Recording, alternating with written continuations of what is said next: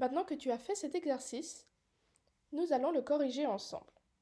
Dans cet exercice, tu devais cocher les caractéristiques que tu penses être celles de l'être vivant. L'humain est un être vivant. Toi, moi, nous sommes des êtres vivants. Alors nous allons prendre l'exemple de l'humain pour que tu comprennes mieux l'exercice. L'humain respire. Si tu ne respires pas, tu ne peux pas vivre. L'humain grandit. D'abord, tu es tout petit, tu es un bébé, et ensuite tu grandis, tu deviens un adulte. L'humain mange. Si tu ne manges pas, tu ne peux pas vivre. Tu as besoin d'énergie. L'humain naît et meurt. On naît, on est un bébé, et puis on grandit, on devient une personne âgée, et ensuite c'est la fin de notre vie, on meurt. Et enfin, l'humain se reproduit.